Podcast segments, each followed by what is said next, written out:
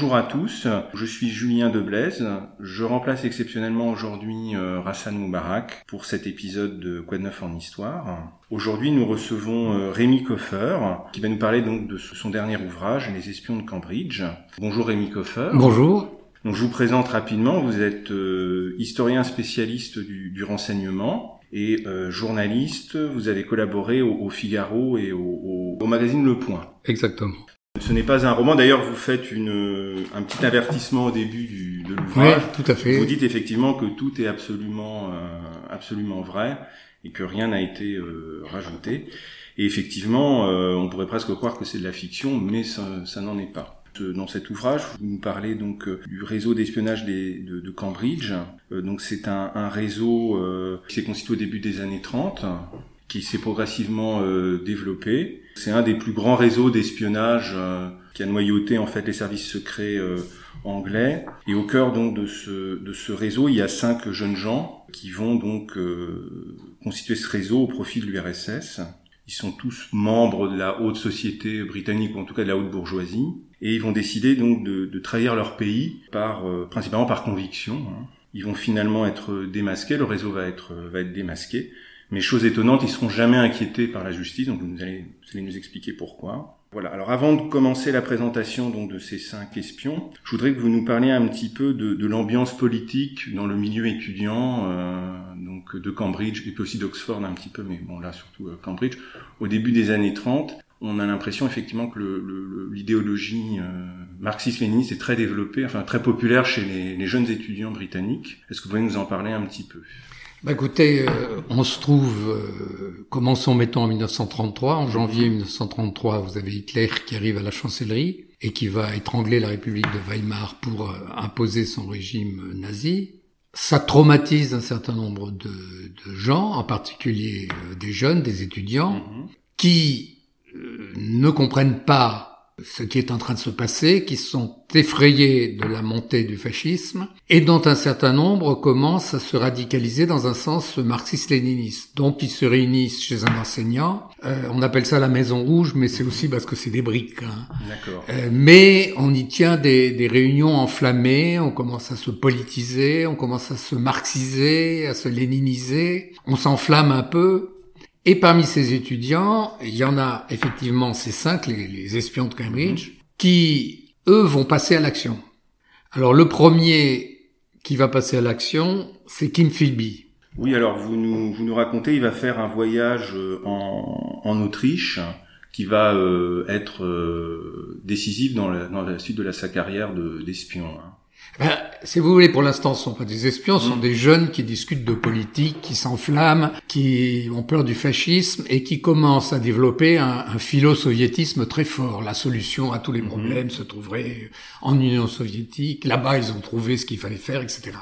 Ce, ce Kim Philby, c'est déjà un personnage en ce sens que son père est une grande figure de la politique anglaise au Moyen-Orient, mais mhm. a été pendant la guerre de 14 et après euh, une grande figure de la politique anglaise au Moyen-Orient, mais aussi euh, quelqu'un qui a battu en brèche les intérêts britanniques au Moyen-Orient parce que lui-même ancien étudiant de Cambridge, il a des comptes à régler avec l'establishment.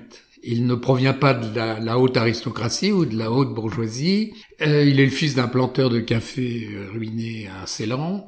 À la, quand il a, est arrivé à Cambridge, il a fait scandale parce que il a proposé qu'on mette à la tête du club des étudiants de Cambridge euh, Jawaharlal Nehru, qui est le, futur premier ministre de l'Inde. Or, dans cette société victorienne, comment un collard Pas possible. Ah non, il n'est pas question d'un truc pareil. Il s'est fait mal voir et il s'est un peu marginalisé. Il a nourri une espèce de détestation de l'establishment, qu'il a, si j'ose dire, infusé à son fils.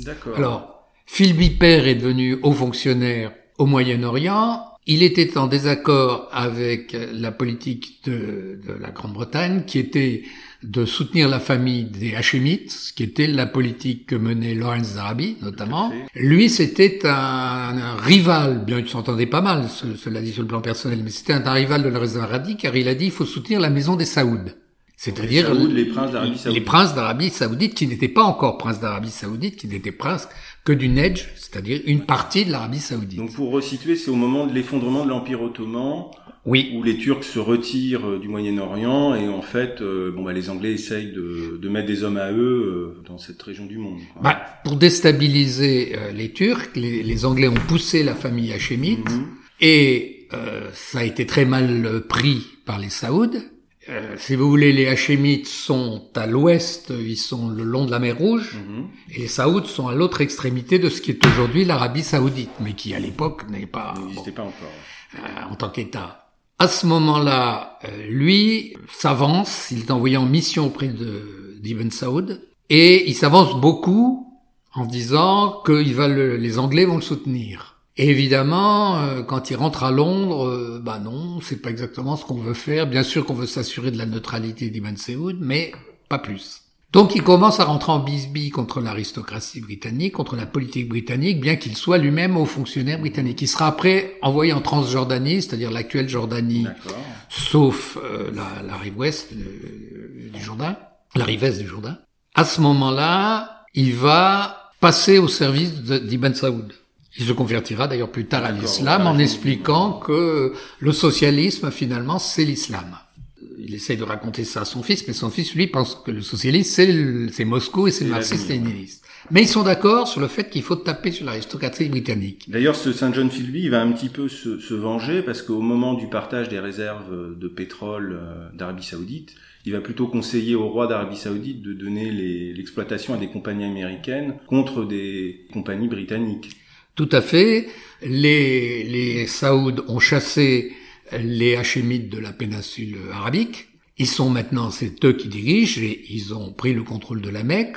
À ce moment-là, on découvre, enfin, on a découvert un peu avant qu'il y avait du pétrole en quantité en Arabie Saoudite, on le sait aujourd'hui évidemment. Et ils portent un coup, mais alors, une tatane épouvantable à, la Grande-Bretagne, car il est devenu un ami, un conseiller d'Ibn Saoud, il lui dit ne traite pas avec les Anglais c'est des fauchetons. Traite avec les Américains. Ceux-là, ils sont neufs, tu vas pouvoir t'arranger avec eux. Donc, les pétroles d'Arabie Saoudite échappent à la Grande-Bretagne et passent aux Américains. Donc ça, c'est premier étage de la vengeance des Philby. Le fils, lui, est donc euh, devenu euh, marxiste. Il a voyagé avec un copain en Allemagne, il a vu mhm. un petit peu le nazisme malheureusement en action, et il décide de faire un voyage en Autriche. Voilà. Alors en Autriche, pas pendant n'importe quelle période. Euh, euh, quand il va en Autriche, euh, le pays, enfin l'Autriche traverse une période de grands troubles. Il y a le chancelier Dollfuss qui fait un coup d'État.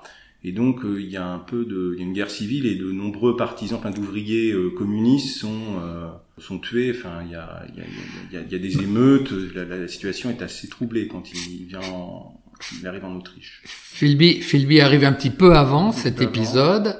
C'est-à-dire que le chancelier Dollfuss, qui a une personnalité très autoritaire, qui sera assassiné par les nazis après, a décidé de taper d'abord sur la gauche et après sur l'extrême droite. Bon, ça va déclencher en effet une guerre civile. Il se trouve que Philby est arrivé un petit peu avant, bon c'est un jeune homme, hein. il a 21 ans, et, il fait le voyage en moto, donc c'est quand même vraiment le road trip. Il fait le voyage en, c'est le road trip avec la moto, parce que son père fait du business maintenant en Arabie Saoudite, il est musulman, il peut se déplacer dans toute l'Arabie Saoudite, et donc euh, bah, il, a, il lui a offert une moto, donc il arrive, il arrive avec sa petite moto, des adresses, des contacts, il rentre en contact avec le KPE, c'est-à-dire le, le, le, Parti communiste autrichien, qu'il envoie à ces jeunes femmes qui s'appelle Lizzie Friedman. Alors il faut dire que sur le plan sexuel, Philby, à part probablement des, aventures masculines euh, dans les public schools et, et, à l'université... Qui était très développé en Angleterre euh, dans les années 30. Hein. Oui, c'est-à-dire dans cette société victorienne, il y a... Euh, les, les, jeunes gens sont quasiment entre eux, les jeunes garçons, je veux dire, sont quasiment entre eux. Il y a pas mal d'homosexualité qui est cachée, mais dont chacun sait qu'elle existe. Philby, qui n'a pas d'expérience sexuelle des femmes, tombe amoureux d'une de ses contacts communistes, Lizzie Friedman, qui était une jeune femme un peu plus âgée que lui, qui est déjà divorcée. Ils tombent d'ailleurs mutuellement amoureux. Et dans son esprit, ça va se conjuguer avec le rôle que Philby va jouer pendant la, la répression ordonnée par le chancelier Dollfuss, qui se transforme en guerre civile les quartiers ouvriers de Vienne se soulèvent et Philby joue un rôle important. Non seulement il anime une section de mitrailleurs, mais surtout il a un passeport britannique Et il fait sortir, il exfiltre du pays un certain nombre de cadres communistes qui sont recherchés. Après, euh, le problème, c'est que Lizzie Friedman est repérée, elle est connue comme le loup blanc par la police, elle est d'ailleurs obligée de pointer au commissariat régulièrement, et qu'on se dit, elle va se faire arrêter un de ces jours. Et Kim décide de l'épouser. Donc il se marie en Autriche, en Autriche à Vienne, avec un témoin qui sera euh, Teddy Kollek, qui sera le futur maire de Jérusalem, mais qui est qui appartient déjà au, au, au mouvement sioniste. Euh, voilà. Philby et euh, elle reviennent, et c'est là qu'il va être, comme on dit en termes techniques d'espionnage, tamponné. Parce... Il va être repéré par les soviétiques, quoi. Oui, mais il l'est déjà. Mm. On a bien vu qu'il avait joué un rôle, il a exfiltré des dirigeants, c'est un jeune qui est bien. Il rentre et lui, il veut adhérer au Parti communiste britannique. Donc il va au, local, au siège du parti, et il fait une demande. Or, ça gêne beaucoup les soviétiques parce qu'il y a une idée qui est venue à partir de Maxime Litvinov, qui est le, ministre des Affaires étrangères de RSS. C'est le prédécesseur de Molotov. Hein, c'est le prédécesseur. Bah, il serait écarté parce que juif. Quand on voudra s'arranger avec les nazis, on fera venir euh, Molotov qui n'est pas juif. Litvinov connaît très bien la société anglaise. Il a été ambassadeur en Grande-Bretagne. Sa femme est anglaise et il sait le point nodal, c'est que l'aristocratie britannique, la classe dirigeante britannique est très peu nombreuse numériquement. Beaucoup moins qu'en France, que la société, que la, classe politique française, parce que la classe politique française, la haute société française, si vous voulez, elle se renouvelle un peu grâce à, la méritocratie. En Grande-Bretagne, non. Donc il y a un entre-soi très important. Très fort. Bah, les clubs de messieurs, vous savez, euh, où les dames rentrent pas, etc. Et Litvinov a dit, si on arrive à recruter des gens très jeunes donc des étudiants de bonne famille, ils vont grimper mécaniquement au sein de l'establishment euh, britannique et ils auront des postes importants. Alors il faut un certain temps pour que Staline l'admette, parce que c'est un peu contraire à la doctrine. La doctrine, c'est on va s'appuyer sur la classe ouvrière qui va faire la révolution. Mais Staline était un grand pragmatique. On va entamer cette, euh, cette infiltration à partir du personnage de Philby. D'abord, il est évalué, c'est-à-dire que euh, une jeune femme qui est viennoise aussi, qui est une amie de Lizzie Friedman et qui appartient déjà à l'appareil clandestin de l'international communiste, du Comintern, elle est chargée de l'évaluer. Alors on prend le thé, puis bon, euh, on discute et elle, décide qu'il faut qu'il rencontre Otto. Otto étant un juif autrichien qui travaille pour les services secrets soviétiques. Donc c'est Arnold Deutsch. Arnold Deutsch, voilà, c'est ça. Il le rencontre à Park. Donc elle, le conduit, alors avec des tas de, de, de, détours pour... Euh, bon, et il rencontre euh, cet Arnold Deutsch, qui est un personnage lui aussi, qui a participé à, à Sexpol, c'est-à-dire hein, le mouvement reichien qui voulait euh, libérer la jeunesse ouvrière en la désinhibant sexuellement qui a été un qui peu... est un petit peu en opposition avec la doctrine oui, de oui, Lénine et de Staline. Hein. Reich a été écarté, a été écarté, et Deutsch a choisi de rester orthodoxe, rester dans la continuité de, du communisme orthodoxe. Mais c'est un type, euh, si vous voulez, euh, extrêmement cultivé, extrêmement intéressant, qui va être d'une certaine manière une sorte de père de substitution parce que le père de Philby, lui, il est, euh, il est toujours par Mons et par Vaux. Il a quel âge quand il rencontre Philby à peu près? C'est en 1933. Ouais. Dodge, il a 4 ou 50 plus. 4 ou 50 plus. Oui, oui.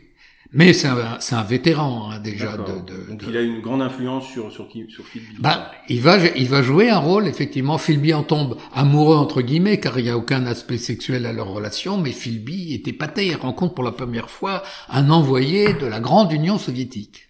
Il accepte de travailler avec eux et Deutsch lui dit euh, surtout euh, alors il dit j'ai voulu adhérer j'adhère je veux adhérer au, au Parti communiste alors il dit surtout ne faites pas ne faites pas. Et d'ailleurs, comme euh, ils ont le secrétaire général du Parti communiste anglais complètement à la botte de Moscou, mm. on lui fait discrètement évacuer l'affiche où euh, Philby... Euh, C'était préinscrit. voilà, c'est ça. On lui dit, vous allez rendre de plus grands services à la lutte antifasciste. Et puis par petits paliers, on va parler d'une organisation internationale qui lutte contre le fascisme. Et Philby, qui est loin d'être un imbécile, comprend qu'en réalité, ce sont les services secrets soviétiques et il accepte. Là-dessus, il revient euh, en fin de trimestre à, à, Cambridge pour régler un certain nombre de problèmes administratifs et rencontre plusieurs de ses amis qui sont des habitués de la fameuse Maison Rouge, dont Guy Burgess. Alors Guy Burgess est un personnage assez extraordinaire dont j'ai découvert dans, ce, dans cette enquête pour écrire ce livre les espions de Cambridge, j'ai découvert le rôle considérable qu'il a joué dans cette affaire. Oui, parce qu'il fait pas du tout espion en fait. C'est quelqu'un de très flamboyant. C'est vraiment le l'archétype du dandy britannique, euh, alors qui est homosexuel et qui s'en cache pas, qui a a priori un sens de l'humour dévastateur, euh, grand bon copain. Euh, oui, oui, oui. Il a peut-être été à un moment euh, l'amant de Philby, mais ça n'a pas vraiment duré. Leurs rapports ne sont plus comme ça. C'est des, des, des rapports d'amitié. Et Burgess, oui, ben, c'est une expression, à un moment, c'est une gay pride à lui tout seul. C'est-à-dire que dans cette société victorienne où, bon, on peut être homosexuel, mais surtout, il faut le cacher, eh bien, lui, pas du tout. Pas du tout. Il le proclame, il le clame à tous les égaux, les échos. Il proclame partout qu'il est communiste. Euh, bon, voilà. Et il y en a un autre qui, qui s'appelle Don McLean, Donald McLean, qui est le fils d'un ancien ministre de l'Éducation nationale, un, un Écossais, qui lui est marxiste depuis longtemps et vraiment militant en ce sens qu'il n'imagine pas de faire sa vie avec une autre, avec quelqu'un d'autre, une camarade du parti, et il veut même émigrer en Union soviétique car il est persuadé que la révolution mondiale se fera en anglais, donc il faut apprendre l'anglais aux jeunes soviétiques. C'est un, vrai de vrai. C'est un vrai de vrai. C'est un vrai de vrai. Il sera le premier à tomber dans l'escarcelle de, euh, de Philby. C'est-à-dire que Philby le fait tamponner par Dutch et voilà, donc euh, il passe dans le, il passe, il accepte lui aussi. Il passe brillamment ses examens pour entrer au Foreign Office. Alors oui, vous racontez même une anecdote pendant son, son oral au Foreign Office. Il y a un des examinateurs qui le, le questionne sur son passé communiste, et en fait, il s'en cache pas du tout. Non. Et ça pose aucun problème pour son, bah, son adhésion au Foreign Office. Il s'en tire avec l'humour anglais, c'est-à-dire il dit oui, j'ai été j'ai été marxiste en effet à Cambridge et, euh, il m'en reste des traces, mais avec votre aide, je pense que euh, j'arriverai à les faire disparaître.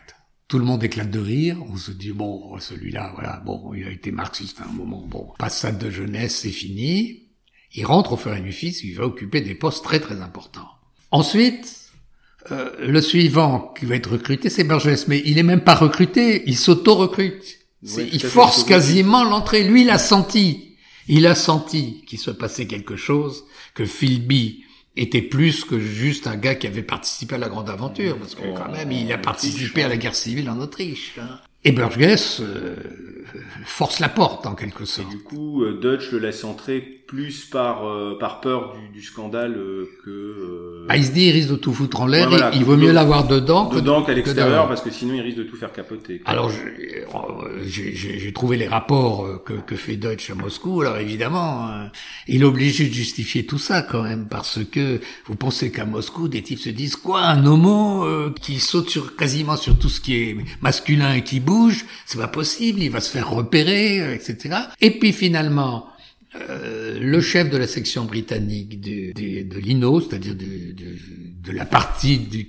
du futur KGB qui s'occupe de l'espionnage. le à l'époque. Voilà, mais euh, il, a, il, a, un département qui n'a pas un département d'espionnage, ce qui est aujourd'hui l'équivalent du SVR russe. le responsable, le chef, qui est Arthur Artuzov, qui est une grande figure absolument méconnue de, de l'espionnage soviétique, décide de prendre le risque. Et on envoie même à Londres un personnage qui est assez extraordinaire, qui est un, un, juif soviétique communiste, qui a participé à la guerre civile, qui est un type extrêmement dur, qui jouera un grand rôle en Espagne pendant la guerre civile pour éliminer les opposants. Et ce personnage, qui s'appelle Felbin, mais que tout le monde appelle Orlov, Orlov, c'est une star de l'espionnage soviétique. Et je raconte aussi son destin, parce que c'est le seul qui arrivera à faire chanter Staline et à avoir la vie sauve. Il déserte, il passe aux États-Unis. Oui, vous racontez tout ça, il, est, il prévoit des, il prévoit ses arrières, en fait. Voilà, et surtout, il arrivera à faire chanter Staline en promettant par une lettre que il ne trahira aucun des secrets dont il est détenteur. Alors, c'est lui qui a fait passer l'or de la Banque d'Espagne à Moscou. C'est lui qui... Euh, et il a été le chef de réseau des cinq à un moment à Londres. Et il fait comprendre qu'il ne révélera pas ça. Et d'ailleurs, il ne le révélera jamais, il mourra dans son lit en 73. À ce moment-là, il y en a un, trois, un quatrième qui s'appelle Anthony Blunt. Donc il y a un des amants de... oui, alors il a un rapport avec Guy Burgess qui est assez étonnant. Passez-moi l'expression, Burgess est une bête de sexe. Mmh. Philby beaucoup moins, mais ils sont quand même restés amis. Et Blunt, qui est un esthète, est, un, passionné de peinture. Il a fait des, travaux à l'université sur la peinture et un spécialiste de, l'œuvre de Nicolas Poussin. peintre français. Lui aussi est recruté. Et puis le cinquième, qui est un Écossais également, John Cancross, de famille plus modeste. Euh, lui n'est pas homosexuel euh, du tout. Cancross, euh, il est snobé en particulier par Blunt. Parce que Blunt veut rentrer dans la... C'est un fils de pasteur, hein, c'est mhm. pas non plus des sommets de la société. Mais Blunt veut rentrer dans l'aristocratie. Et il y rentrera. Il méprise Cancross. D'ailleurs, il méprise un peu tout le monde. Blunt, sauf Burgess et Philby. Qu'il admire. Qu'il admire. Donc le réseau est en train de se constituer. La guerre approche. Philby et, Burgess reçoivent une mission pour faire oublier qu'ils ont été communistes ou communisants à Cambridge. Il faut qu'ils virent de bord et qu'ils deviennent pro-nazis. Philby, ce qui pose des problèmes à, à sa femme, qui est juive, qui, qui est juive oui. Il fréquente donc le gratin des sociétés d'amitié euh, germano-britanniques. Euh. Alors ça écœure un certain nombre de ces ses camarades, et Burgess joue le même rôle. C'est le camarade de Cambridge, qui était des, mouvements de gauche, si vous voulez, à Cambridge, se disent, mais quel salaud, euh, il a complètement viré sa cutie, euh, il est devenu euh, fasciste, etc. Ça, c'est très malin de, la part des soviétiques, parce que, grâce à ça, ils font complètement oublier leur passé, leur passé marxiste. Et même Burgess, il utilisera un petit peu son homosexualité pour pour repérer des nazis homosexuels. Oui. Et il va même avoir, vous le dites un petit peu, une relation avec le le secrétaire particulier de d'Edouard Daladier. Oui, alors Pfeiffer, qui est un homme beaucoup plus âgé que lui, hein, et qui est aussi homosexuel, qui est homosexuel, qui est euh, un proche de, effectivement de Daladier, qui a été euh, tamponné, lui était d'Oxford, mais euh, avant la Grande Guerre, donc il est beaucoup plus âgé. Alors oui, il y a des scènes assez fantasmatiques que racontera Burgess. ils vont dans les boîtes homo et aussi dans l'appartement de, de, Pfeiffer. Alors d'après Burgess, il joue euh, au ping-pong avec un, un, type tout nu qui est allongé en guise de filet. Enfin, ça, je crois que c'est plutôt les fantasmes de, de Burgess. Mais effectivement, Pfeiffer va rendre consciemment ou non euh, des services aux soviétiques parce qu'ils passent des infos à, à, à, Burgess. Et par ailleurs, les Anglais, le MI6, c'est le secret anglais, l'ont chargé de faire une sorte de liaison avec Daladier pour savoir ce que veulent les Français. Donc il joue un rôle très trouble dans cette affaire. Burgess, donc, euh, va, passe à la BBC, il se débrouille pour connaître le personnel politique, et il va passer, quand la guerre éclate, euh, en 39, et surtout en 40, on va créer, les Anglais n'ont pas de service action de, du temps de guerre, ils vont créer un service qui s'appelle le Special Operations Executive, mhm. le bureau des opérations spéciales, qui est chargé des sabotages dans l'Europe occupée. Burgess y rentre par le biais de ses, son travail à la radio, c'est-à-dire qu'on il fait un peu l'agent d'influence pour le SOI à la radio. Et puis il connaît du monde, et il va donc introduire Philby dans ce SOI où il devient instructeur. Alors, c'est quand même, c'est par le biais du SOI qu'il va rentrer au MI6. Il commence à être dans la place, là. Il est dans la place. Il est un des plus brillants du MI6. Pendant la guerre, quand les Américains arrivent, les Américains ont constitué un service secret, ils n'en avaient pas avant, qui s'appelle l'OSS, Office of Strategic Services. Ils sympathisent avec les gens de l'OSS, très intelligemment en les prévenant que les Anglais essayent de leur faire des tours de cochon, euh, etc. En, double jeu, un peu comme son père. Quoi. Voilà, c'est-à-dire il joue, il joue ce rôle et il, s'attire la sympathie des euh, Américains et notamment de quelqu'un qui va monter très haut à la CIA, qui sera le chef du contre-espionnage à la CIA et qui est, qui est, un ami personnel avec un autre copain anglais. Ils se, ils se font des soirées très alcoolisées dans une ambiance un peu pas d'homosexualité au sens où il n'y a pas d'acte sexuel, mais mais oui, enfin plus que ça. Enfin c'est bizarre. Ce, ce, trio est assez bizarre. Cet espion américain, c'est euh, Gigi Angleton, hein, c'est ça C'est Jim, Jim Angleton, oui, tout à fait. Euh, Phoebe monte. Pendant ce temps-là, euh, McLean est monté dans l'appareil du Foreign Office et Blunt, lui, a réussi à rentrer au MI5, qui est euh, l'équivalent de notre DGSI, si vous voulez. C'est le contre-espionnage, euh, c'est le service de contre-espionnage britannique, c'est ça? Voilà, c'est comme la DGSI chez nous, si vous voulez, le MI6 étant comme la DGSE.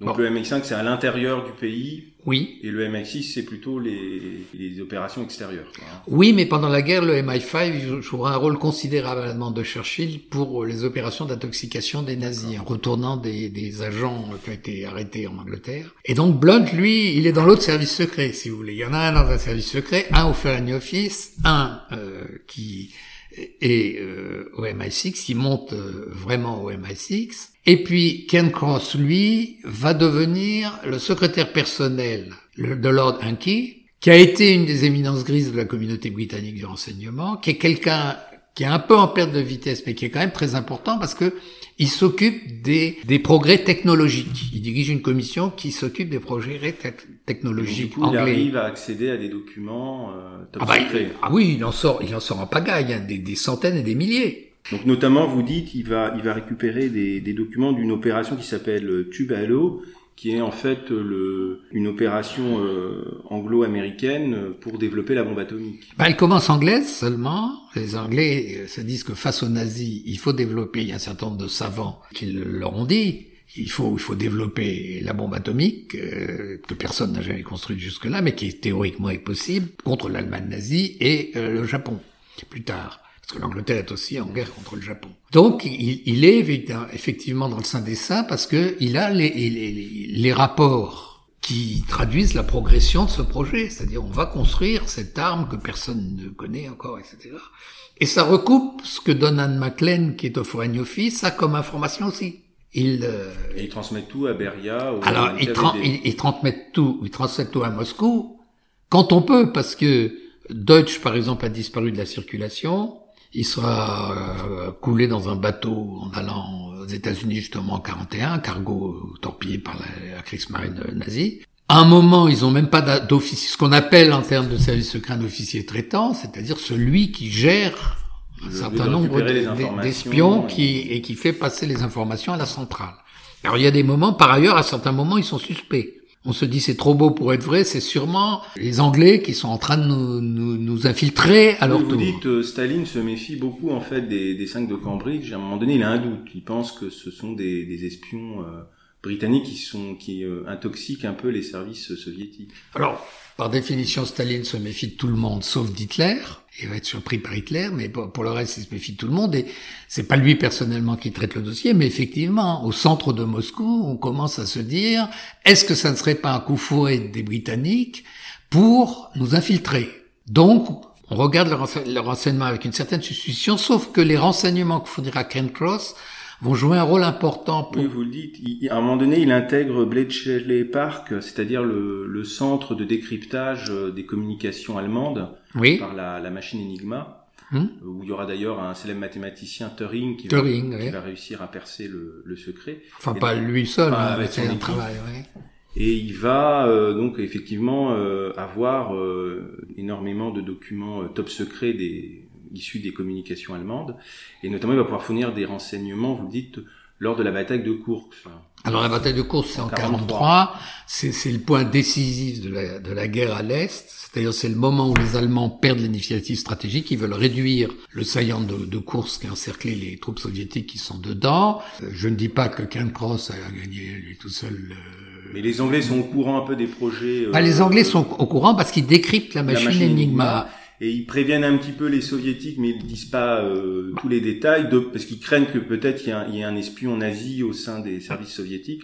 Donc ils sont un petit peu euh, frileux à tout à tout révéler quoi. Ils le révèlent par divers biais aussi, par le biais d'un réseau en Suisse qui passe les trois rouges, qui passe des informations. Mais donc Ken Cross va tout révéler aux Ah ben Ken Cross donne des informations très précieuses juste avant la bataille de course, qui vont aider les soviétiques, qui par ailleurs ont d'autres sources d'informations et, et, ont l'armée rouge, mais euh, ça va aider les soviétiques à rentrer la gagner la bataille de course. Alors à ce moment-là, ils reviennent plus en grâce parce qu'on se dit ça c'est pas possible que ce soit une combine des, des, Britanniques pour nous infiltrer, parce que là, il nous a vraiment aidé à gagner cette bataille, qui, est, qui est une bataille très importante. Il sera d'ailleurs décoré. Euh, ah, il sera décoré, mais toujours pareil. On lui, secrètement. On, hein. lui met la décoration, puis on la remet après dans, dans un coffre à l'ambassade de l'Union soviétique. Kern Cross, après la guerre, il, lui, c'est un amateur de littérature française, euh, de, notamment l'œuvre de Molière et de Racine. Donc lui, euh, après la guerre, ben, il retourne à l'enseignement. Maclean continue dans la diplomatie, ils grimpent de plus en plus, parce que vous savez, cette double vie, ça leur pèse sur les nerfs, ces types-là. Au Caire, à un moment, il était en détachement au Caire, enfin, un rôle diplomatique au Caire, et avec un autre, ils sont, il devient de plus en plus alcoolique, et ils sont tellement bourrés qu'ils rentrent dans le dans l'appartement de deux américaines. Mhm. Ils déchirent tous leurs sous-vêtements. Ils vident toutes les bouteilles. Donc ça, ils font ça au Caire. Hein. Ils font ça au Caire. Et figurez-vous que l'inconscient et l'esprit de caste britannique sur lequel les soviétiques ont décidé de jouer va jouer à fond.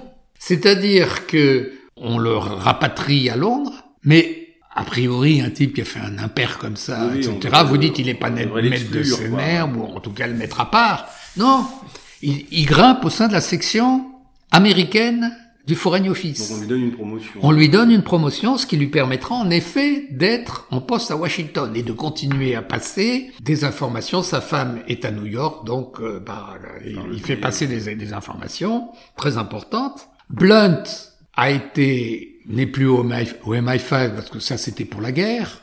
Il est devenu quelqu'un très important, un critique d'art et un, un, spécialiste. De, oui, lui, il se range assez rapidement en fait. C'est peut-être le premier euh, qui se range un petit peu des Il se, range, il se range, mais il va jouer un rôle très important parce qu'il y a la princesse Elisabeth. La, la reine Elisabeth nous a quittés il y a pas très longtemps. C'est à l'époque une jeune princesse dans l'après-guerre. Et il rentre à son service. Il rentre à son service comme son conseiller pour les achats de tableaux. Donc il est proche de la famille réelle. D'ailleurs, on l'a chargé d'un certain nombre de missions euh, en Allemagne pour un peu faire disparaître des pièces qui étaient gênantes. Vous vous rappelez d'Édouard VIII qui a été obligé d'abdiquer parce qu'il était... Il voulait épouser une divorcée et aussi parce qu'il était quand même pro pro Hitler. bon, donc voilà, il a souvi son rêve. Hein. Il est devenu proche de la famille royale. Les soviétiques s'imaginent quand même un peu trop qu'il est au courant de tous les secrets de la famille royale. Non, simplement, il voit régulièrement la princesse euh, Elisabeth, il la conseille pour ses achats de tableaux, elle, aime beaucoup ce, jeune homme qui est très élégant, très distingué, qui est, bon, qui est une sommité. Et donc il va continuer comme ça sa carrière. Et sinon, parlons un peu de Philby. Alors lui, euh, il a monté tous les échelons du, du MI6, et à la fin de la guerre, il est chef de la section 9. Oui, alors. qu'est-ce que c'est que la section 9 Alors, si vous voulez, dans, dans ce livre, Les espions de Cambridge, je, je, je, je raconte ça comme, un, comme si c'était un roman, bien qu'il s'agisse d'un roman qui est parfaitement vrai. Mm. Tout est vrai dans ce bouquin et tout est inimaginable parce que je parlais de Maclean. Après euh, un, un, scandale comme il a fait au Caire, ben, il, il grimpe dans la hiérarchie. Tous, tous arrivent à se faufiler dans cette classe dirigeante, le pari de Litvinov était un bon pari. Ils arrivent à se faufiler dans cette classe dirigeante britannique qui, très restreinte numériquement, bah donc on connaît tout le monde, on se connaît les uns les autres, on a été à Cambridge ensemble, etc. Et Philby devient donc chef de la section. C'est quand même gratiné. Il devient le chef de la section de contre-espionnage soviétique au MI6, c'est-à-dire la section qui est chargée d'essayer d'infiltrer des agents à l'intérieur des services secrets soviétiques. C'est le fin du fin. Et lui-même est un agent soviétique, un très grand copain de Jim euh, comme Angleton, en quelque sorte, le piston de la CIA vient de naître en 47, comme Angleton le, le, pistonne un peu. Il, on, les Américains font comprendre qu'ils aimeraient bien avoir Philby comme officier de liaison entre le MI6 et la CIA à Washington. Donc après la section 9, il part à Washington. Il part à Washington. C'est-à-dire que la, la taupe est au... Et Là, son amitié avec Angleton continue. Il, il, mange régulièrement chez Harvey's, où vous avez aussi euh, John Edgar Hoover, le patron du FBI, qui vient souvent avec son amant Clyde Tulson. Alors, il a failli quand même, ce, lorsqu'il était encore directeur de la section 9, il a failli se faire démasquer quand en 49, euh, donc à Ankara, il y a un, un fonctionnaire soviétique, je crois qu'il s'appelle Konstantin Volkov, décide de passer à l'ouest. Et donc, euh, il se rend à l'ambassade britannique à, à Ankara Enfin, il, prend contact. Il prend contact avec l'ambassade et il affirme qu'il connaît donc le nom de d'espions euh, soviétiques au sein du, des services britanniques et donc euh, bah, probablement bah, de, de, de, les cinq. Et donc Philby euh, est, est ben, au courant en tant que membre, en tant que directeur de la section 9. Bah, et donc qu'est-ce qu'il va faire là Alors c'est ça qui est, le mieux. Là, nous sommes en 45. Philby est chargé par le, le patron de MI6 de regarder le dossier Normalement, c'est pas lui qui devrait aller interroger euh, ce transfuge. c'est un général, mais ce général n'aime pas prendre l'avion. On envoie Philby, donc on envoie l'espion russe, interroger, interroger le, type des services russes qui veut passer, qui veut passer à l'Ouest, voilà. Et en plus, il, a toujours de la chance, donc il joue de chance. Il y a des histoires d'avions qui, qui sont en retard, des machins. Il arrive très tard, il arrive pour le week-end. L'ambassadeur anglais est en, en, week-end sur, sur un toit voile, donc euh, injoignable par radio. Ah, c'est pas l'époque des téléphones portables, mhm. donc il faut attendre la fin du week-end. Euh, le lundi, le type qui a à l'ambassade, qui est un parfait russophone, qui a accroché, voulez, euh, eh bien, téléphone et il devient tout blanc, c'est pas la voix. Et c'est pas Volkov. Volkov euh, a été avec des, des, bandages sur le visage, c'est un peu comme l'invisible, mais là, euh, les soviétiques l'embarquent dans un avion. C'est Philby l'a dénoncé. Philby l'a dénoncé, il l'a dénoncé, il en a dénoncé d'autres, bien sûr. Mais il a été éliminé. Il va faire plus fort pendant la guerre froide, parce que pendant la guerre froide, les Occidentaux essayent d'infiltrer un certain nombre de gens des pays de l'Est dans les pays de l'Est. Mhm. Bon. Pour faire de la résistance. dans l'espoir de créer des réseaux comme les réseaux, de, la résistance contre, le, contre, les, contre, soviétiques. contre les soviétiques. Eh bien, Angleton raconte par le menu à Philby, qui est son, son vieil ami, ils se connaissent depuis des années, et il lui raconte par le menu toutes ces opérations. Ces opérations de clandestines. Là, évidemment, les types se font prendre, ils se font descendre, ils se font, ils vont en prison pour leur vie. Il, a plusieurs centaines de morts sur la conscience, hein, Philby. Oui, donc il est impitoyable. Derrière cette, ce personnage un peu débonnaire, un peu sympathique, bon copain, euh, c'est un, un, un, agent impitoyable en, en réalité. Ah bah, c'est un, un, génie, un génie du faucheton. Enfin, je veux dire, il arrive, euh, il dupe tout le monde, il dupe tout le monde, et il dupe donc Angleton. Euh, sauf que à un moment, il s'avère que les Américains ont repéré qu'il y a une source qui renseigne les soviétiques et qui est sur le sol américain. Les, Américains interceptent depuis la, la, Seconde Guerre mondiale les communications soviétiques. Après la fin de la guerre, on a dit bon, on va balancer toutes ces bandes magnétique qui ne servent à rien. Puis il y a un colonel qui a dit, bah non, ça ne servira peut-être. Et effectivement, ça sert parce que en les décryptant peu à peu, on c'est comme ça que les, les, les, les, époux Rosenberg se font prendre, par exemple. Grâce à cette, grâce, ce, projet. Grâce à ce, ce, programme de, de, de, décryptage. des communications soviétiques, euh, de l'ambassade soviétique vers les, vers, voilà, euh, voilà, voilà. l'Union soviétique, quoi. Voilà. Euh, des messages cryptés, mais que les Américains peu à peu cassent. Et d'ailleurs, Philby s'est débrouillé pour être très copain avec euh, le jeune prodige qui, qui, Gardner. Gardner. qui effectivement est en train de, de, de diriger le programme de décryptage. C'est-à-dire qu'il est au courant de ces choses-là. De toute façon, il connaît tous les types qui s'occupent des affaires soviétiques, au FBI aussi, sauf que le type du FBI s'en méfie beaucoup. Harvey s'en méfie beaucoup. Et puis, Philby, comme il s'occupe de la liaison entre le MI6 et la CIA, Angleton le tient au courant du fait qu'on commence à resserrer sur cette source Homer qui euh, a passé pendant la guerre et qui continue à passer des informations. C'est MacLean. Donc à un moment, euh, Philby, on lui dit, euh, y a, on n'a plus que quatre, euh, on n'a plus que quatre suspects. Et puis un jour, on lui dit, on n'en a plus qu'un seul, c'est le contre-espionnage, on élimine. Non, ça peut pas être celui-là, ça peut pas être celui-là. Et donc on lui dit, c'est MacLean. Et donc là, il prévient son agent traitant Modine ben, il ne prévient pas directement parce que le problème, il est à Washington. Comment faire passer la nouvelle euh, et avertir McLean qui est retourné au Foreign Office alors, euh, Burgess, qui est jamais à court d'idées, il en invente une formidable, il dit, c'est pas grave, je dois aller à une conférence avec ma voiture, je vais faire suffisamment d'excès de, vitesse pour que euh, ça fasse un scandale et on m'a envoyé en Angleterre. C'est ce qui se produit. Mais il fait une promesse à Philby avant de partir. Mais avant de partir, Philby lui dit, tu comprends bien, va prévenir Donald. Euh, voyez, il faut, il faut, à mon avis, il faut qu'il se tire en Union soviétique. Va le prévenir, mais surtout, tu ne l'accompagnes pas. Tu ne l'accompagnes pas. Ah oui, surtout qu'il est. Parce que moi, il a vécu plusieurs mois chez sous le toit bah de, oui. et puis, et puis, et puis, forcément, je serai le suspect numéro un. Hmm.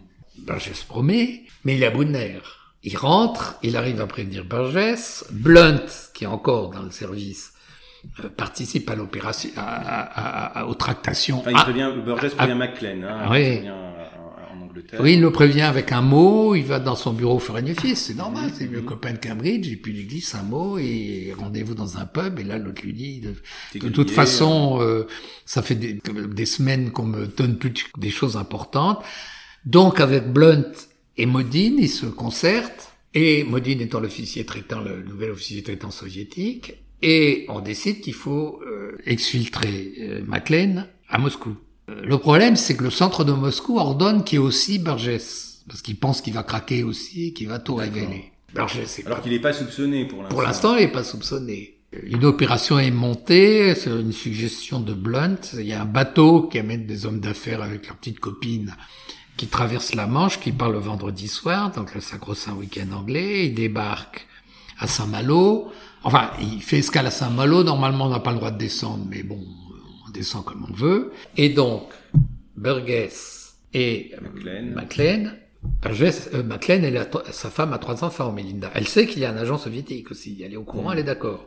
Il, euh, abandonne femme et épouse. Il abandonne femme et épouse et il passe tous les deux, ils passent en France. Et d'ailleurs, je révèle dans ce livre euh, le nom et le pédigré du Français qui était un, euh. agent soviétique depuis longtemps, mais qui rangeait des voitures, qu'on ressort du placard pour qu'il les guide et surtout qui contrôle Burgess pour que Burgess craque pas au dernier moment. Donc il les fait, il les fait passer en Suisse. En Suisse, ils vont à l'ambassade euh, soviétiques, on leur remet des passeports, ils prennent l'avion pour Prague, et là, ils arrivent à Moscou. Ils sont scandale.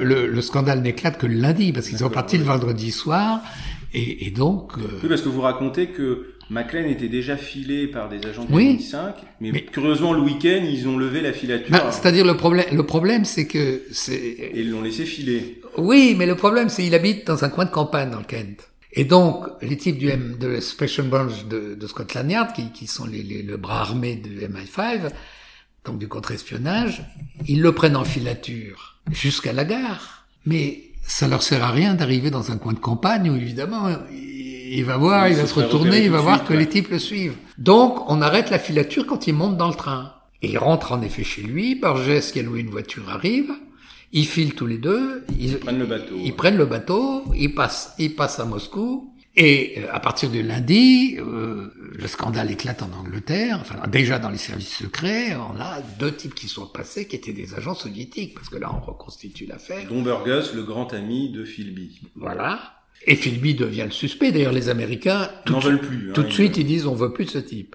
Et ça rendra fou Angleton parce que Angleton, ce type qui a fait une confiance absolue à, à Philby, qui lui a tout raconté, il va devenir là, un paranoïaque intégral qui va en grande partie paralyser la Syrie pendant des décennies parce qu'il décidera que tout, euh, tout agent américain qui rentre en contact d'un soviétique est probablement en train de se faire recruter par les soviétiques. Donc comment voulez-vous qu'on recrute ah des transfuges si on peut même pas leur parler? Et Lui, il a inversé complètement, le, le truc est devenu complètement fou. Mais les Américains n'en veulent plus. Mais les, donc les Anglais vont le rapatrier en, en, Grande-Bretagne, ils vont l'interroger, il va pas craquer. Hein. Il craque pas parce que c'est un type qui a un sang-froid, ça, un type très sang-froid impressionnant. Il va même être mis en, en cause par un député. Euh, il y a un député. Lipton, un député de la Chambre des communes, qui va le mettre en, en, cause. Et alors là, la chose incroyable, il va faire une conférence de presse télévisée pour se défendre. Il organise une conférence de presse chez sa mère. Et, effectivement, euh, il dit, bah oui, euh, qu'est-ce que vous voulez euh, J'ignorais que Burgess était un ami, j'ignorais que c'était un agent soviétique, je suis comme vous, je tombe des nues. Il arrive à s'en sortir parce qu'il y a la protection il fait partie de la caste quand même. On veut éviter le scandale, d'autant que les travaillistes sont à l'affût. Les travaillistes socialement, à l'époque, c'est moins le cas maintenant, mais à l'époque, ils viennent beaucoup plus des classes moyennes. Mhm. Ils viennent pas tellement de, de l'aristocratie britannique, de l'establishment. Et ils détestent l'establishment. Donc, eux commencent à dire, bien entendu, comme hein, d'habitude, tous ces types de l'establishment, c'est des traîtres à la nation britannique. Euh, ils font une utilisation politique aussi de ça. On blanchit euh, Philby, en, tout en sachant très bien qu'il bossait pour les soviétiques, mais on fait semblant de, ne pas en être sûr et on l'envoie à Beyrouth. Oui, on le, on le demande quand même de se mettre au vert à Beyrouth, où il a un poste de journaliste. voilà, on l'envoie, on lui trouve par des, je raconte ça en détail dans les épisodes Cambridge, euh, on lui trouve des deux moitiés de postes de deux demi-postes de correspondant de journaux anglais. Et là, euh, il travaille aussi un peu pour les MI6, bien sûr comme un correspondant. pour les soviétiques ou pas et, euh, Il travaille un peu pour les soviétiques et surtout les soviétiques ont pris contact avec lui. À Beyrouth. Et il leur passe tout ce qu'il a, mais il est que correspondant de presse. Euh, bon, il n'a plus les mêmes informations quand il était dans les services secrets. Peu à peu, le filet sur serre, c'est-à-dire qu'il y a une personne qui est d'ailleurs la, la mère de celui qui fondera Amnesty International, qui révèle, elle est, elle est, elle est, Oui, elle est juive. C'est Flora Solomon. Solomon, oui. Voilà. Donc oui, né- écrit un article il est journaliste. Il écrit un article dans l'Observer, pro-Nasser, donc anti-sioniste. Voilà, Et donc cette euh, sioniste, euh, donc Flora Solomon, qui est une amie d'enfance de Philby, se sent trahie par Philby. Elle le connaît depuis son enfance, elle est plus âgée. Et à un moment, il a essayé de la tamponner dans les années 30. Et donc elle va le dénoncer. Et, là, elle raconte ça à Lord Rothschild, Lord Rothschild, qui est un grand savant par ailleurs, mais qui a d'ailleurs été injustement accusé, enfin suspect, parce qu'il connaissait très bien les, ses proches de Cambridge. À un moment, euh, Burgess et Blunt habitaient avec la future femme de, Lord Rothschild et, et une autre fille dans, ils avaient une coloc. Ce qui d'ailleurs rendait fou les soviétiques, vous imaginez. Ils, ils ont deux espions qui sont dans une joyeuse colloque avec Phil, avec Burgess qui amène sans arrêt des nouveaux types. Enfin bon, Oui, l'ambiance. vous euh, imaginez, vous imaginez. Bon, mais c'est le coup de la lettre cachée. C'est-à-dire que Oui, plus le, gros, comte d'Edgar euh, Poe, c'est la lettre que vous laissez sur la cheminée, on fouille tout et bah elle est tellement en évidence qu'on ne pense pas la fouiller. Euh, Elle va lui raconter ça. Et Lord Rothschild. Lord Rothschild euh, rentre à Londres, il est, Il va au MI6. il va, il va dire, ben voilà, euh, hein, bon. Donc Philby est bien un, un, un espion. Et il euh, a essayé de, bon, donc euh, le, le filet se resserre et Philby le, le sait. Parce qu'elle l'a revu, hein, Flora Solomon. Elle le dit, je sais que tu es un agent soviétique et que tu es bon. Et donc là, il lui envoie un de ses anciens amis, euh, Nicolas Elliott, Oui, qui, pour l'interroger et puis le confondre quoi, bah, à Beyrouth. Elliot, c'était le troisième homme du Trio, du trio à. Londres avec Angleton. Elliot est chargé en gros d'une mission. Faut éviter le scandale avec les Américains. Donc, on promet l'immunité de la couronne Oui. euh, à Philby. Et euh, le but est d'obtenir qu'il dise qu'il avait quitté les services soviétiques avant 1949, c'est-à-dire avant l'époque où il est parti à Washington, parce que sinon les Américains vont être furieux. Donc euh, c'est une mission assez bizarre, ils sont copains, euh, Philby devient de plus en plus alcoolique, un, jour il s'écroule euh, dans la salle de bain, enfin il y a des... Il a des malaises. mais il est en contact d'un soviétique qu'il voit régulièrement dans un restaurant arménien. Et alors là, ce qui est quand même assez euh, dément, c'est que donc il rencontre euh, Nicolas Elliott, il lui donne donc euh, bon, il avoue à Nicolas Elliott euh, Il avoue à moitié. à moitié parce qu'il va pas dénoncer euh, Ken Cross et Blunt. Non, hein. non, non, non. Il, Et dé- puis- il dénonce, il dénonce son copain Tim Milne, qu'il connaît depuis des années. Il dit c'est peut-être bien lui qui était. mais pas voilà, alors qu'il y a Ken Cross et Blunt Ouais. sur une liste, il non, les, il les non, non, non, pas. non, non. Et, et- et- Et puis on le laisse, on le laisse. Alors une fois que l'interrogatoire est terminé, il laisse Philby à, à Beyrouth sans se méfier, quoi. Ben, euh, Elliot doit, sans le surveiller. euh, Elliot doit pas Et euh, ils sont tellement persuadés par cet caste qu'en gros, il a fait des demi-aveux écrits. Il a fait les demi-aveux qu'on demandait, qu'on lui demandait, c'est-à-dire en disant qu'il n'est plus un agent soviétique depuis la fin de la guerre. Que- Surtout, il a pas espionné les Américains quand il était à Washington. Comme par hasard, on, on- on monte dans un appartement, on sonorise un appartement pour euh, ses aveux, mais comme par hasard, Elliot ouvre la fenêtre, et une fenêtre dans une ville bruyante comme Beyrouth, on n'entend rien. Le, le but, c'est d'essayer euh, de faire avouer, il y aura l'immunité, on étouffera le scandale. Sauf que lui, qui est au contact des soviétiques, dit aux soviétiques, euh, ça y est, ils sont en train de me, repérer, je vais donc euh, exfiltrer-moi. Les soviétiques lui ont promis qu'ils l'exfiltreraient, et ils l'exfiltrent. Alors, est-ce que les, les Anglais l'ont pas laissé filer finalement? En gros, en gros, oui. Il est- C'est la protection de la caste. Il est protégé par la caste. Oui, alors après, vous parlez un petit peu de la vie. Bah, alors des, des trois qui ont été en Union soviétique, Burgess, Philby et Maclean. Alors ils ont une vie matérielle assez confortable, a priori, ce que vous racontez. Oui, oui, oui, Ils sont oui. quand même mieux traités que la majorité des Ah bah, citoyens soviétiques. infiniment de- mieux, de oui. Par contre, les soviétiques leur font pas trop confiance. Quoi. Ah, il surveille, tout est sonorisé, tout est évidemment le. le- Et celui qui vit le plus mal, c'est Burgess, qui vit la vie en Union Ben, euh, oui, d'abord, d'abord, il est à Kuybyshev. Ils sont à Kuybyshev, c'est-à-dire une ville entre guillemets de province. Il dit que c'est comme Glasgow au 19e siècle. Il finit par euh, être. euh, euh, les deux sont. Lui d'abord dans une petite maison, puis un appartement à, à, à Moscou, et mais où d'ailleurs il, est- il est devenu complètement alcoolique. Euh, Il se Il met. mourra d'ailleurs quelques mois après l'arrivée de Philby, Et Philby oui, voudra pas le rencontrer. Philby arrive en 63. Philby ne veut pas le voir à cause du fait qu'il a, il a, il a pas tenu sa promesse. Burgess est de plus en plus heureux, il boit de plus en plus, mais alors il y a des scènes, c'est invraisemblable. Il se met à, gueuler dans un appartement qui naturellement est sonorisé. Je hais les Russes, je déteste les Russes, je suis communiste bien sûr, mais je suis anglais d'abord. Et d'ailleurs, il demandera à ce que ses cendres soient rapatriées en Angleterre. Et une autre fois, il pisse, euh, complètement bourré, il pisse sur la, la cheminée de l'ambassade de Chine populaire.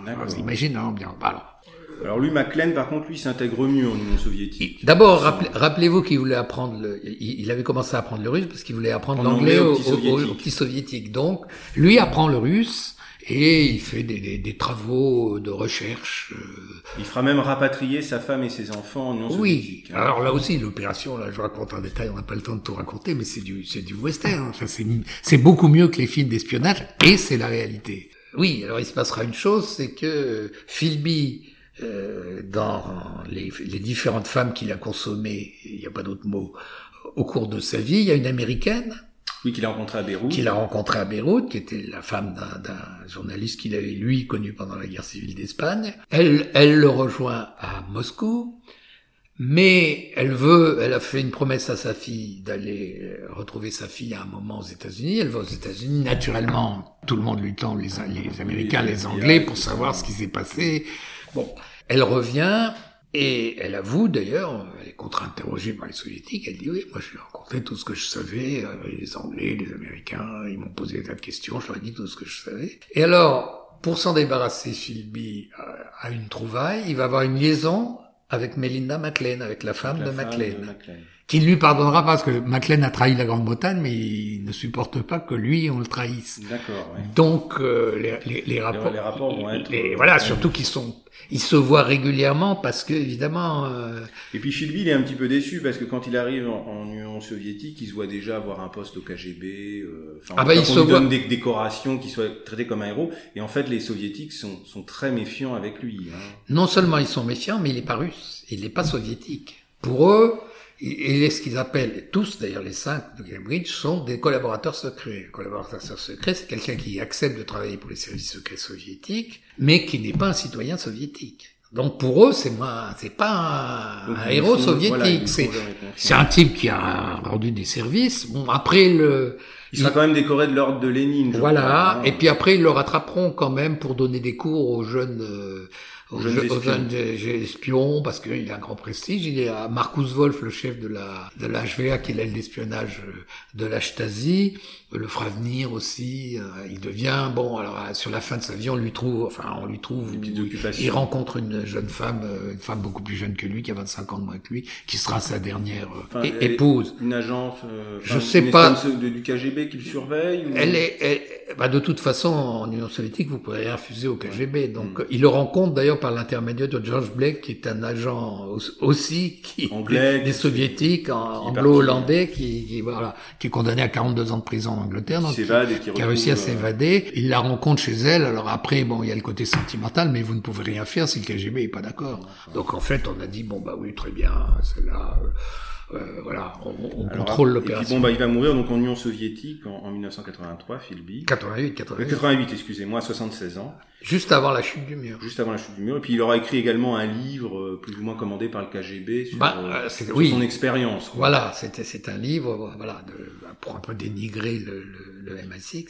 Mais pendant ce temps-là, oui, pour finir, les deux autres. Parce que les deux autres. Et Ken Cross, eux, sont restés en Occident. Ils sont restés en Occident. Blunt ayant refusé d'être exfiltré. Il a participé à l'exfiltration de MacLean et de Burgess, mais non, non, il veut pas, parce qu'il dit, il dit à Modine, il lui dit, euh, non, moi je me ferai pas l'avion de l'Union soviétique, et puis pour mes travaux sur l'art, etc. Euh, c'est pas possible. C'est pas possible, je ne peux pas. Bon en 1964, Philby passe en 63. Donc euh, le contre-espionnage fait son travail, on, on, repère Blunt, on l'interroge plusieurs fois, et puis à la fin, il finit avec un sang-froid lui aussi. C'est un animal à sang-froid tout d'un coup, euh, quand il sent qu'il est coincé, il dit bon bah oui c'est vrai j'ai travaillé pour les soviétiques etc. Et là il dénonce Ken Cross sans aucune euh, alors il a l'immunité il a l'immunité de la couronne lui aussi mhm. parce que vous comprenez le...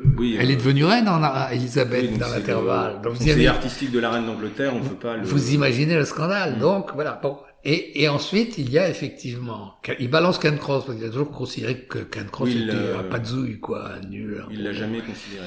Et, et il le balance.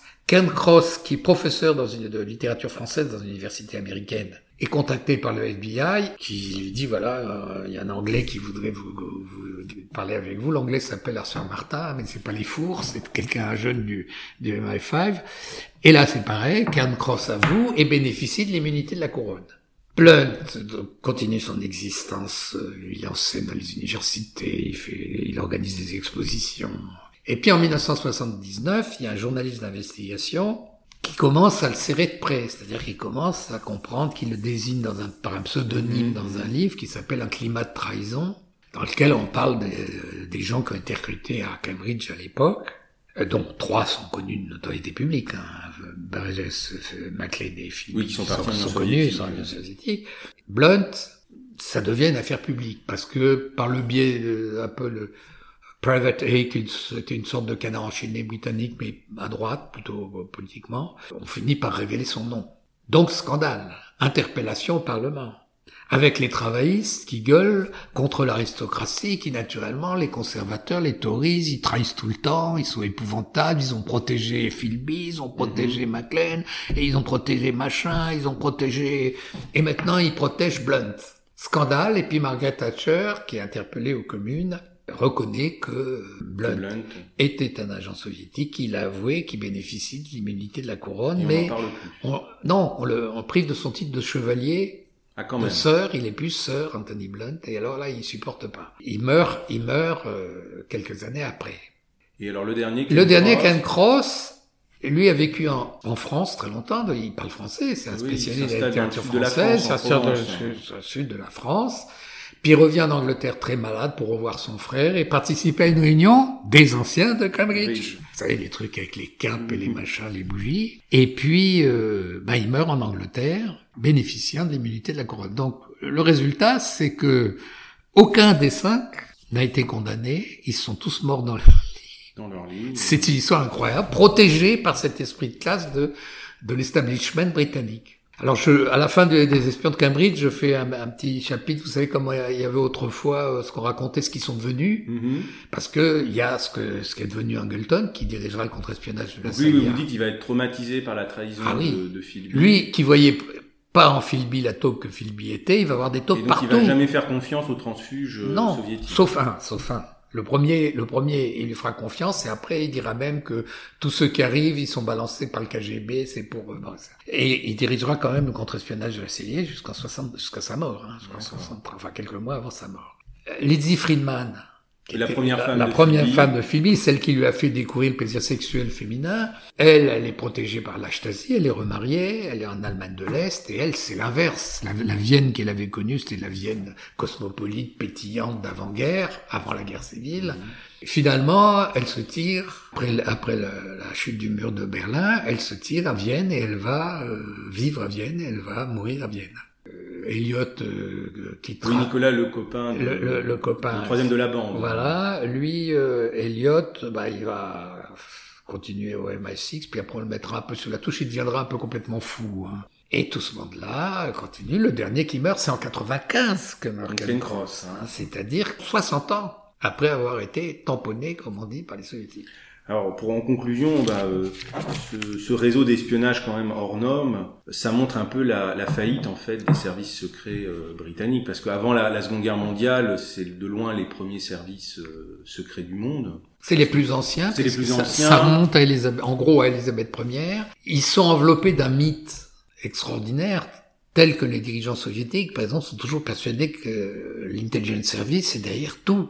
Ce qu'elle aimerait bien, ce qu'ils aimeraient bien, mais c'est pas Et forcément en le fait, cas. en réalité, ils ont été complètement noyautés par. euh, Ils ont joué un grand rôle pendant la Seconde Guerre mondiale, ce qui est une des raisons pour laquelle on dira qu'il faut passer l'éponge pour Philby, parce qu'on dira on a joué un très, tellement, rôle tellement important pendant la Seconde Guerre mondiale qu'il faut pas dis- discréditer le MI6 en admettant qu'il y vous a un dites aussi dans votre livre, Philby a failli, enfin il était sur la shortlist Ah oui, il a devenir failli. directeur du MI6. Ah oui, Il était déjà, ce est le, fin du fin pour une taupe soviétique, c'est d'être le, responsable du service qui est chargé d'introduire des, des, taupes dans les services soviétiques. Il avait déjà fait ça, mais il, il, il, il pouvait peut-être, il, pouvait peut-être, il pouvait peut-être devenir. Alors, moi, je, je, raconte ça comme un roman parce que c'est un roman, mais je peux garantir au lecteur que, que tout est vrai dans ce que je raconte. Mais ça a beaucoup aspiré, en particulier John le Carré. Oui, dans son roman La taupe. Bah oui, oui. Parce que, bon, je dirais pas pour ceux qui ne connaissent pas le nom de la taupe, parce que c'est un suspense extraordinaire, mais c'est l'histoire Philby dix ans plus tard. John Le Carré qui a aussi qui a été recruté aussi par les services secrets bah, il, il britanniques. oui, il a fait partie des deux d'ailleurs. Il a fait partie du MI6, du MI5 d'abord, c'est-à-dire de la DGSI, puis après du MI6, c'est-à-dire la DGSE. Oui, il a fait partie. Ses romans ce sont les romans de quelqu'un qui connaît quand même la réalité. C'est autre chose, si vous voulez. James Bond, c'était une très bonne chose pour les services secrets britanniques. Pourquoi? Parce que les parlementaires ils connaissent rien généralement aux affaires de services secrets. Donc, à travers les films de James Bond, quand même, le MI6 s'en tire toujours grâce à James, etc. et tout. Donc, pour les crédits, pour les votes des crédits aux services secrets, c'est pratique. En revanche, évidemment, John le Carré, hein, la vision qu'il donne, c'est quand même pas très.